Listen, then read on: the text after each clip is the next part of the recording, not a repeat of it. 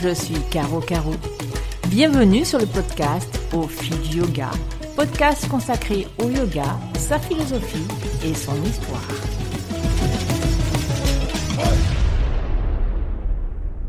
Bonjour et bienvenue sur le podcast Au fil du yoga. Aujourd'hui, j'avais envie de vous parler d'anatomie de la respiration. Pourquoi? Vous savez que le pranayama est un des éléments clés de la pratique de yoga, selon les Yoga Sutras de Patanjali, pranayama qui a été aussi amplement discuté, notamment avec le Hatha Yoga Pradipika, qui est un des autres grands textes du yoga. Mais pas que. On nous dit dans un cours de respirer. On nous propose dans un cours de faire Kapalabhati, de faire Samavriti, de faire Anuloma Viloma. Et nous, de regarder le professeur bouger ses mains au-dessus des narines, par exemple. On nous propose également de faire des rétentions à poumons pleins ou des rétentions poumons vides. On nous propose en fait un certain nombre d'exercices de respiration qui s'appelleront aussi dans un cours pranayama dans le but de réguler sa respiration pour aller encore un peu plus en avant dans ce qu'on appellera yoga l'union. Dépasser dépasser sa simple limite physique et puis focaliser sa conscience sur des éléments du microcosme intérieur jusqu'à réaliser qu'il y a une connexion parfaite, intégrale, complète avec le macrocosme extérieur, celui de l'univers. Jusqu'à ce que on réalise que le divin que l'on croit être projeté à l'extérieur est aussi en nous.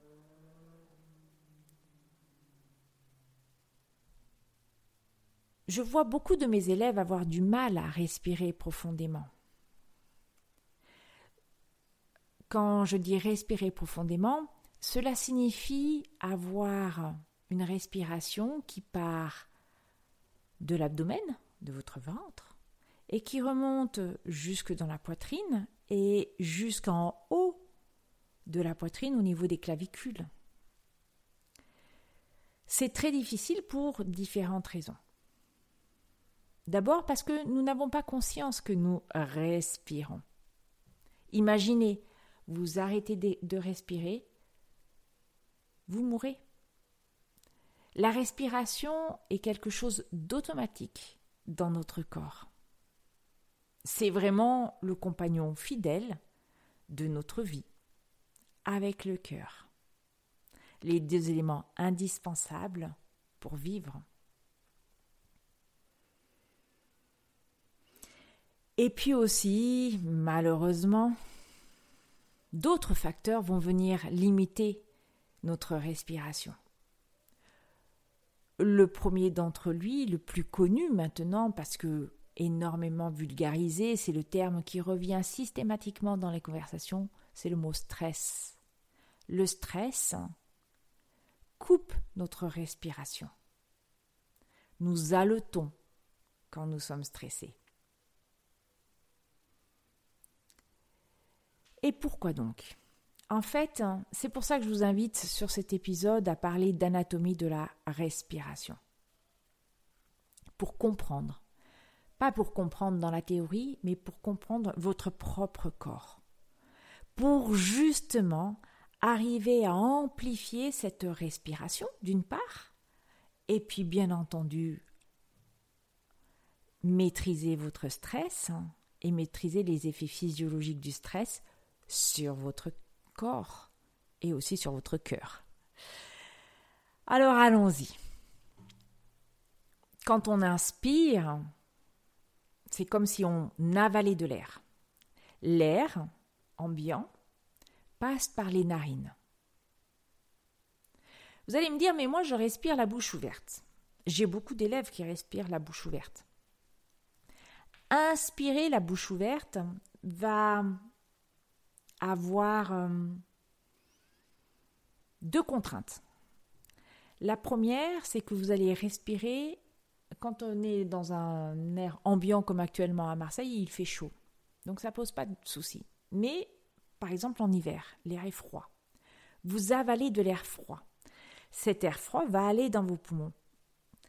Vous imaginez que nous avons une température intérieure. Cette température intérieure va forcément chuter, il va y avoir comme une espèce de choc entre l'air froid qui pénètre dans le corps et la température intérieure de notre corps. Deuxième chose, si l'air passe par les narines, c'est parce que dans les narines, il y a des poils. Ces poils permettent de, filtrer l'air. Filtrer les particules de pollution, les pollens. Et bien entendu, les conduits dans les sinus permettent à l'air de se réchauffer progressivement. Donc la première indication, c'est d'essayer d'inspirer, voire d'expirer par les narines. On a aussi la sensation que lorsqu'on inspire avec la bouche, on avale beaucoup plus d'air que par le nez. Alors oui et non. oui si vous avez une respiration très saccadée. C'est-à-dire que le temps d'inspire avec les narines sera très très bref. Un. Comme ceci. Par contre, à partir du moment où vous allez commencer à allonger un tout petit peu l'inspiration sur deux temps, trois temps, à ce moment-là, le volume d'air qui passe par le nez, en fait, est beaucoup plus important que le volume d'air que vous mettez dans votre bouche. Et donc, la qualité de la respiration sera d'autant plus grande que lorsque vous inspirez par les narines. Donc l'air va aller dans les poumons. On est bien d'accord, l'air ne va nulle part ailleurs dans le corps. Il suit un conduit qui, qui le conduit justement jusque dans les poumons. Les poumons sont situés à droite et à gauche de votre cage thoracique. Ils sont protégés par la cage thoracique Sauf que ils ont un élément qui les taquine un tout petit peu. Le poumon droit se trouve juste au-dessus du foie et le foie est un énorme organe. Donc, le bas du poumon droit va venir contre le foie. Donc, en termes d'espace, le bas du poumon droit aura un peu moins d'espace que, euh, le poumon gauche. Mais le poumon gauche, lui, il a le cœur. Il a le cœur un peu devant et sur le côté par rapport à lui. Ça, c'est la première chose. Deuxième chose, saviez-vous que vos poumons, le bord supérieur de vos poumons, se trouve juste au-dessus de vos clavicules? Donc suivez la ligne de votre cou, descendez et là, vous allez avoir le sternum, le début du sternum avec les clavicules. Ici. Eh bien, vos poumons arrivent juste dans ce coin-là. C'est pour ça que parfois vous entendrez parler de respiration claviculaire en yoga. Qu'est-ce que ça veut dire? Ça veut dire que vous allez remplir le bord supérieur de vos poumons. Continuons. Qu'est-ce qui permet ensuite ce mouvement d'inspiration et d'expiration? Il y a un muscle qui fait ce travail-là, c'est le diaphragme. Le diaphragme agit sous l'impulsion de la commande du cerveau, via le biais du nerf phrénique. Alors, qu'est-ce que ça veut dire? Eh bien, quand vous allez inspirer, ce diaphragme, qui ressemble à une espèce de parachute qui est attaché à vos côtes à l'intérieur et sur la colonne vertébrale, va descendre vers le bas pour s'aplatir, pour laisser de la place aux poumons pour se remplir. Et je dirais même plus que ça va jouer un rôle de piston. Ça va créer un appel d'air ça qu'on va inspirer de façon automatique pour remplir les poumons. Le diaphragme ne descend pas complètement tout en bas. Le diaphragme, il est forcément limité dans sa descente parce que juste dessous, il y a le ventre, il y a le foie. Donc, vous comprenez tout de suite que le diaphragme va appuyer sur ses organes et c'est pour ça qu'on a le ventre qui s'arrondit quand on inspire. Ceci étant dit, ça ne veut pas dire que quand on inspire, on relâche le ventre, on le gonfle comme un ballon. Pourquoi? Eh bien parce que vous avez des abdominaux et vous avez un périnée, même les hommes. Le périnée, ça va être un muscle secondaire de la respiration, même si on n'a pas cette impression-là, et souvent on le compare à un diaphragme, parce qu'ils ont tous les deux euh, une configuration euh, qui se ressemble beaucoup. Les abdominaux, notamment le muscle transverse qui est votre abdominaux, l'abdominal euh, le plus profond,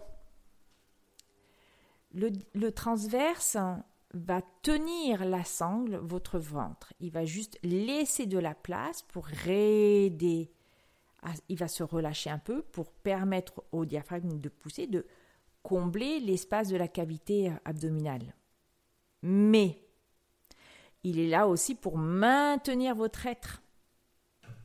Et à l'expiration, c'est pas pas le diaphragme qui remonte comme ça tout seul, c'est la contraction de vos abdominaux, même très faible. Peut-être que vous ne vous en rendez pas compte, mais c'est cette traction-là qui va permettre au diaphragme de remonter, de pousser sur l'air qui est dans les poumons pour que cet air soit expulsé hors du corps.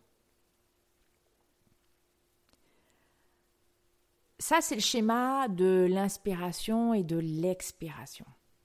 Sur les mouvements. Sur les mouvements, on a un diaphragme qui va aller et venir, donc une espèce de piston. Ce va-et-vient permet de masser vos organes. C'est pour ça qu'on dit, et notamment aussi le nerf vague, c'est pour ça qu'on dit que la respiration permet de retrouver son calme et aide à lutter contre le stress.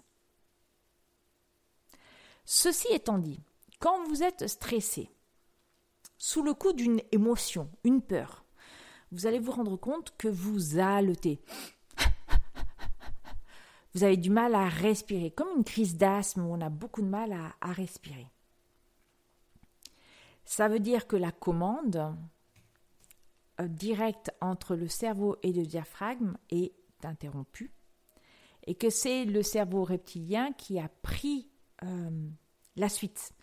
Alors, dans le cerveau, si vous voulez, on a le cerveau qu'avait l'homme préhistorique, qui était le premier cerveau développé, qui était euh, le cerveau qui répond dans l'immédiateté. C'est pas le cerveau qui réfléchit.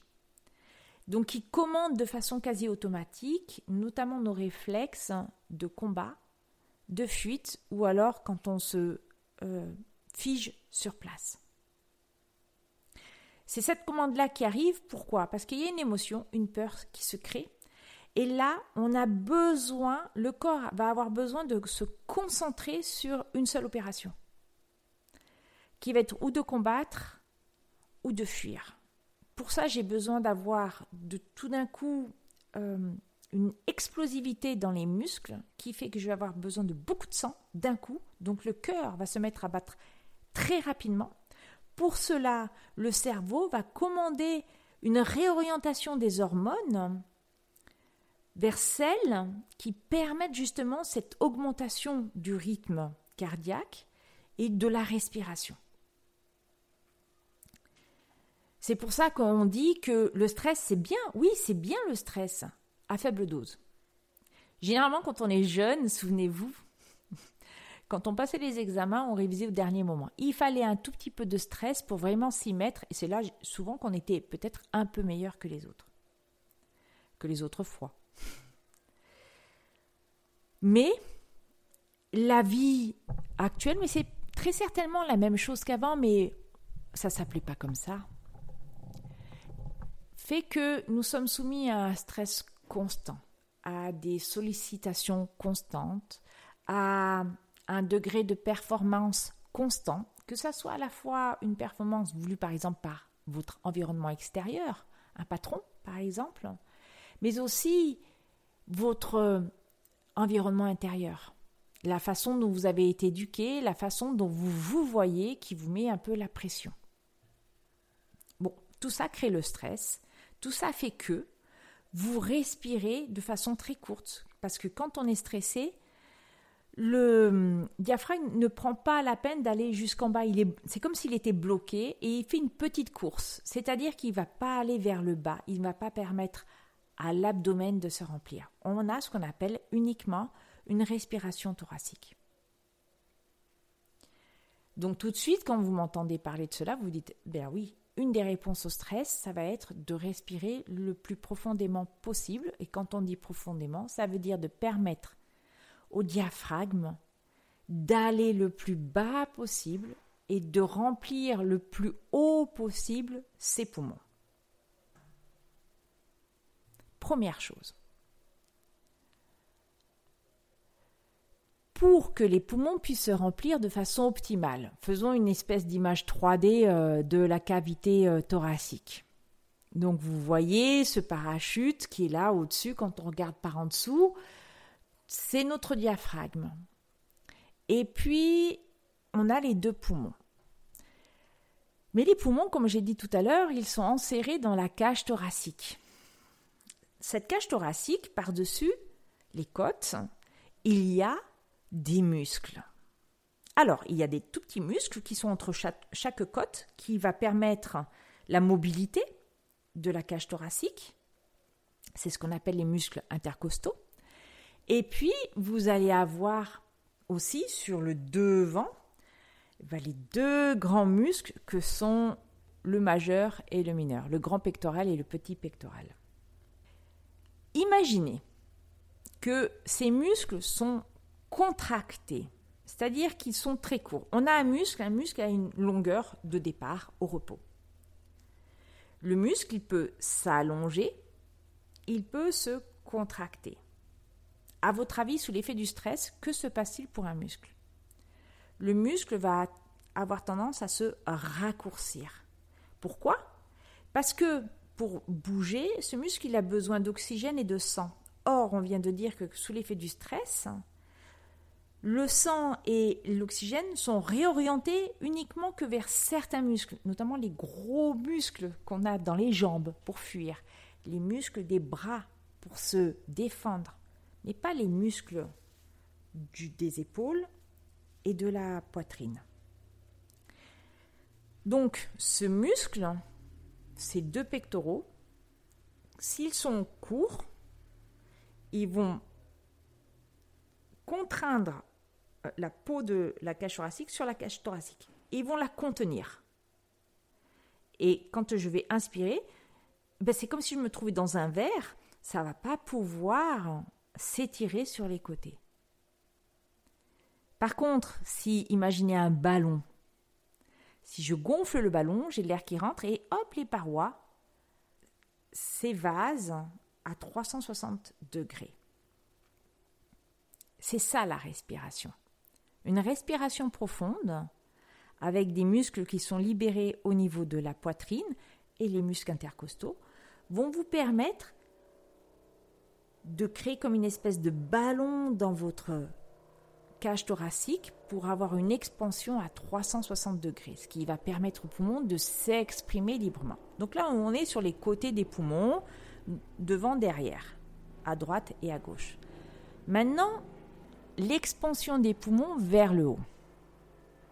On a dit que le haut des, des poumons était, juste à la base du cou en fait.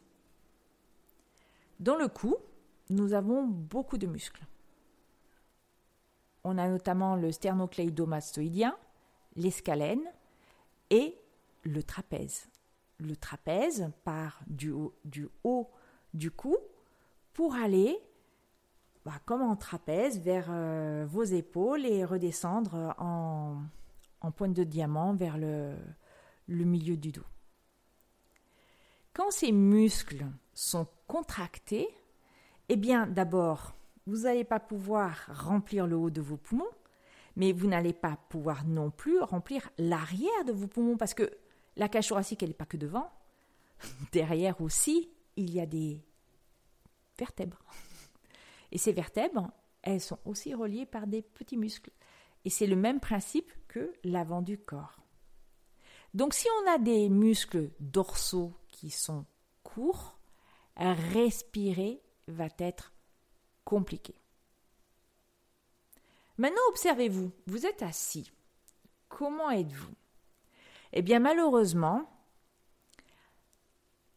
avec nos écrans qui se sont multipliés dans nos vies, ordinateurs, tablettes, téléphones, le nombre d'heures grandissant que nous passons sur nos écrans, eh bien nous avons nos épaules qui s'arrondissent vers l'avant. On tétanise dans une partie, je dirais, euh, euh, courte, nos pectoraux. On tire sur les muscles dorsaux, mais ils ne, ça ne veut pas dire qu'ils sont souples, c'est simplement qu'ils se sont figés dans cette extension. Et en se figeant, ils sont devenus très durs et essayez de respirer quand vous êtes légèrement voûté par l'avant. Vous allez voir que c'est très difficile de remplir les poumons. Pourquoi? Eh bien parce que notre posture, la posture que nous prenons, n'est pas optimale pour respirer. Nous avons besoin d'avoir une colonne vertébrale qui est droite, le haut du crâne poussé vers le plafond, et pas d'avoir le haut d'une ce qu'on appelle une syphose, en fait, le haut du dos qui s'arrondit de plus en plus. Donc la façon de se tenir assis, de se positionner dans la vie est très important. Bien entendu, encore une fois ici, le stress va jouer une, à part égale aussi avec les écrans, parce que je pense que les écrans entretiennent aussi un peu notre stress en fonction de ce que nous voyons sur cet écran ou de ce que représente cet écran eh bien nous figeons notre respiration. Alors, le cou. Beaucoup de gens se plaignent d'avoir mal au cou. Je vous ai parlé du nerf phrénique, le nerf phrénique qui passe entre les scalènes. Donc vous imaginez que si vous avez un cou qui est très tendu, très dur, le nerf phrénique il est pincé. Donc la qualité de l'information qui va aller du cerveau au diaphragme sera mauvaise et ne permettra pas une respiration optimale. On a besoin aussi de relâcher les muscles des lobes temporaux. Donc là, si vous voulez, les muscles qui sont au-dessus de votre crâne, sur votre crâne. Et puis aussi les muscles des mâchoires, les gros masséters, et puis le muscle temporal, et puis juste en dessous ce qu'on appelle les ptérygoïdes.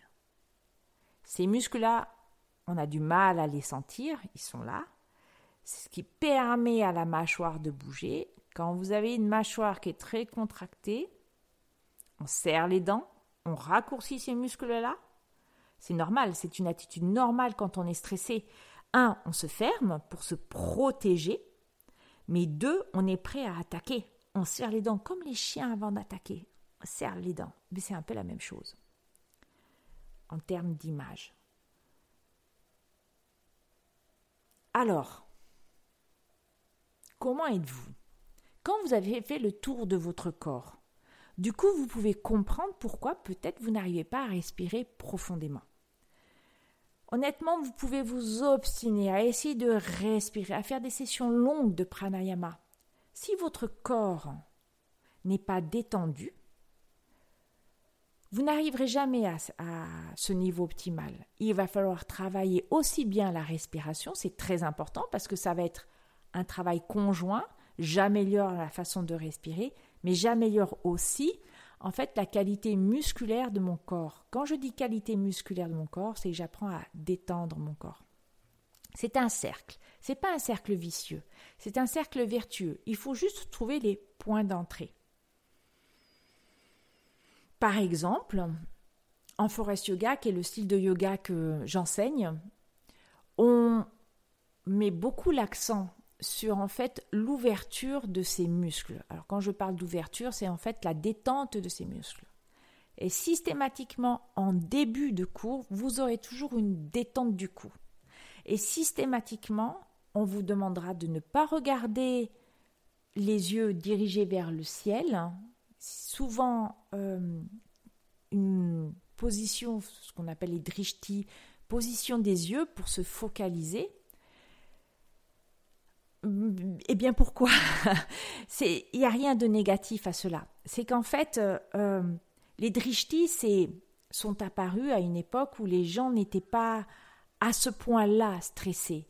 Et donc c'était un, un, véritable moyen à la fois de focalisation pour le mental, mais aussi déjà de d'union, d'intériorisation.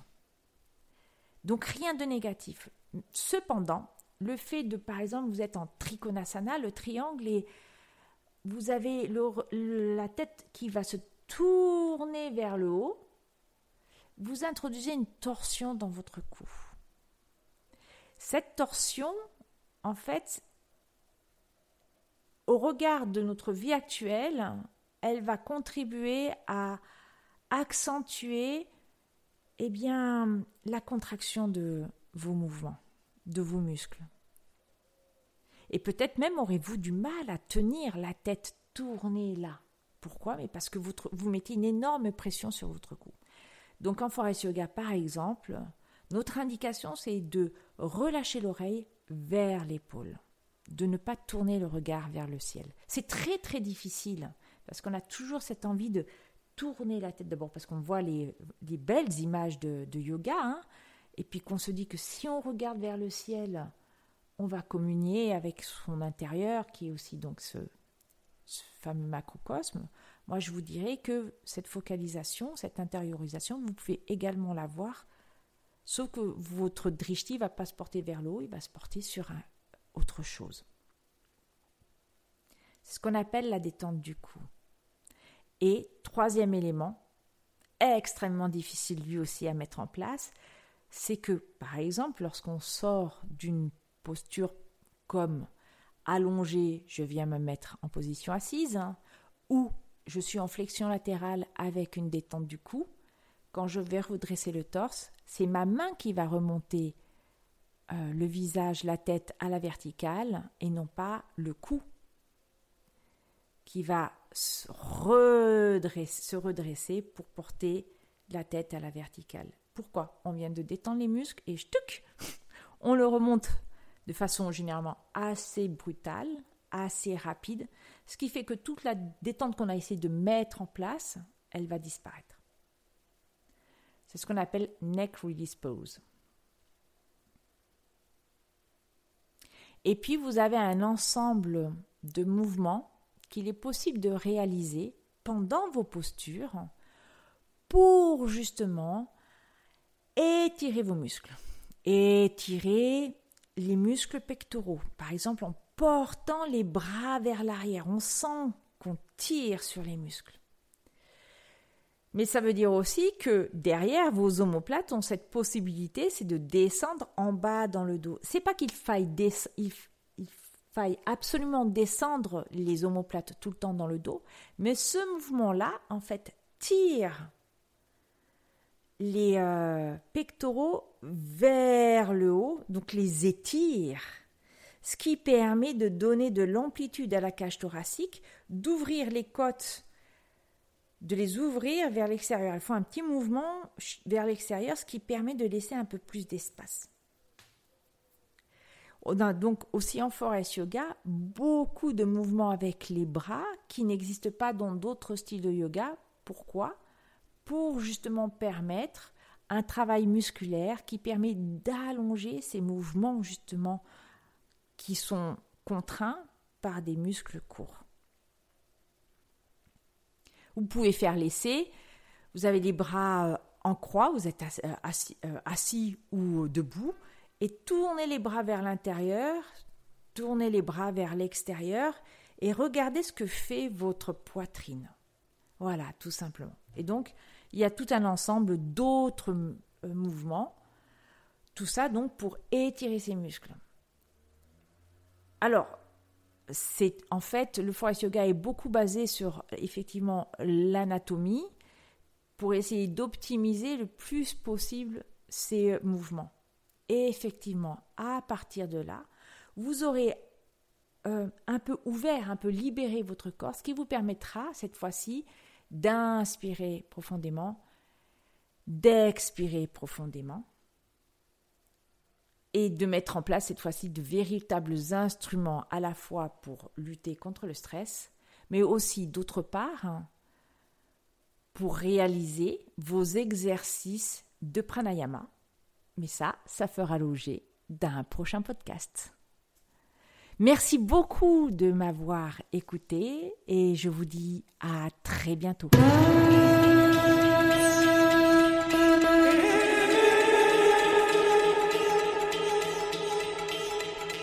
Vous avez aimé? Alors n'hésitez pas à nous le dire en nous écrivant à l'adresse suivante au fil.